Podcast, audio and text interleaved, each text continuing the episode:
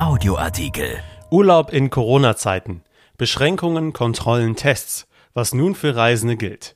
Angesichts der gefährlichen Corona-Lage soll auf Reisen, soweit es geht, verzichtet werden.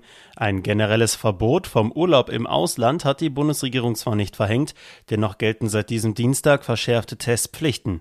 Auch die Einstufung mehrerer Nachbarländer hat sich verändert. Von Jana Wolf. Ostern steht vor der Tür, doch die Feiertage werden von Einschränkungen geprägt sein. Denn die Corona-Lage ist durch gefährliche Virusvarianten und deren rasante Verbreitung so angespannt wie nie. Bundeskanzlerin Angela Merkel von der CDU sprach gar von einer neuen Pandemie. Besonders das Reisen soll deshalb, soweit es geht, verhindert werden. Im jüngsten Bund-Länder-Beschluss vom 22. März heißt es dazu, dass der grenzüberschreitende Reiseverkehr weiterhin so wörtlich auf das absolut erforderliche Mindestmaß begrenzt werden müsse. Ein Überblick, was nun beim Reisen gilt. Kann man derzeit überhaupt ins Ausland reisen? Grundsätzlich ist das möglich, allerdings sind die konkreten Reiseauflagen von der Viruslage im jeweiligen Reiseland abhängig. Je nach Infektionszahlen und Verbreitung von Mutationen kann die Bundesregierung Länder als Risiko-, Hochinzidenz- oder Virusvariantengebiete einstufen. Derzeit fallen rund 160 Länder weltweit in eine dieser drei Kategorien. Da es jeden Sonntag Veränderungen gibt, sollte man sich auf der Website des Robert Koch Instituts www.rki.de über den aktuellen Stand informieren. Seit vergangenem Sonntag gilt nun auch Frankreich als Hochinzidenzgebiet. Die 7-Tage-Inzidenz lag dort zuletzt knapp unter 400. Was gilt nun bei der Einreise aus Frankreich? Wer aus einem Hochinzidenzgebiet wie Frankreich einreist, muss schon bei der Einreise ein negatives Testergebnis vorlegen können. Zudem gilt die Pflicht zur digitalen Einreiseanmeldung, die man auf der Website www.einreiseanmeldung.de ausfüllen kann.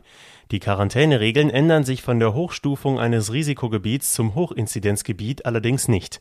Wer also aus Frankreich einreist, muss sich weiterhin zehn Tage lang in Quarantäne begeben. Allerdings ist es möglich, sich nach fünf Tagen frei zu testen. Wie werden die Regeln bei der Einreise kontrolliert? Anders als an der Grenze zu Tschechien gibt es zu Frankreich keine stationären Grenzkontrollen.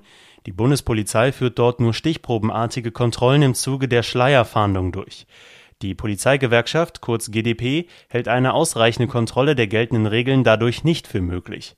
Natürlich liegt das Augenmerk nunmehr darauf, ob Masken getragen werden oder was der Grund der Anreise ist.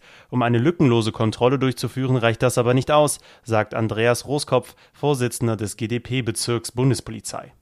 Damit kann man die Einhaltung der Corona-Auflagen und das Vorliegen eines Negativtests nicht vollumfänglich kontrollieren, so Roskopf. Auf die Frage, warum die Pflicht zu Quarantäne, Tests und digitaler Einreiseanmeldung nicht flächendeckend kontrolliert werde, sagte Bundesinnenminister Horst Seehofer von der CSU am Dienstag in Berlin, das wäre absolut unverhältnismäßig. Wie sieht es mit den Grenzen zu Tschechien und Österreich aus?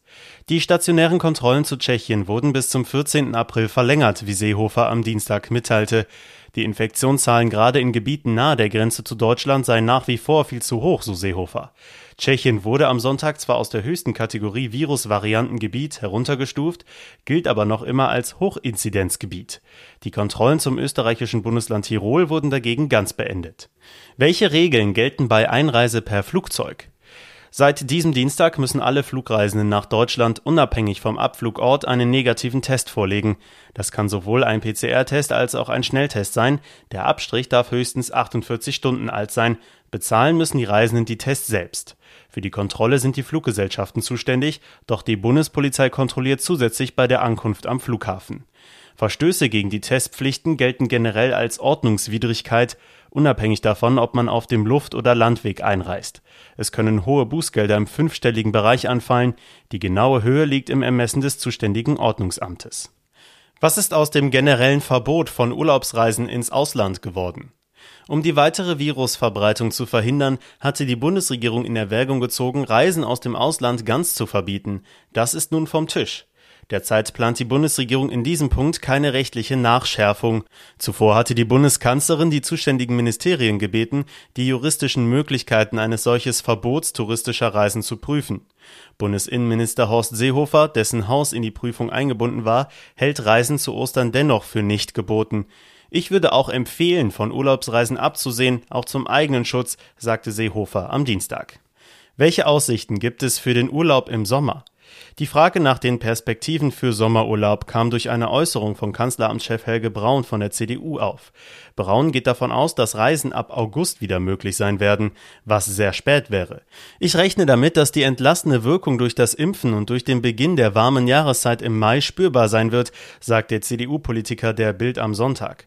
Zu Pfingsten werde man die ersten positiven Effekte sehen, vorausgesetzt die Situation laufe bis dahin nicht aus dem Ruder. Ich halte es für realistisch, dass im August Reisen wieder möglich sind, so Braun.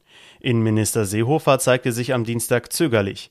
Ich war immer sehr zurückhaltend in einer Pandemie, deren ganze Wechselwirkung schwer einzuschätzen sind, mit Terminplänen zu arbeiten, sagte er und ergänzt aber, ich hoffe, dass wir im Sommer in einer anderen Situation sind als jetzt vor Ostern. Das würde ja bedeuten, wenn wir in keiner anderen Situation sind, dass alle unsere Maßnahmen fehlgeschlagen sind, so Seehofer.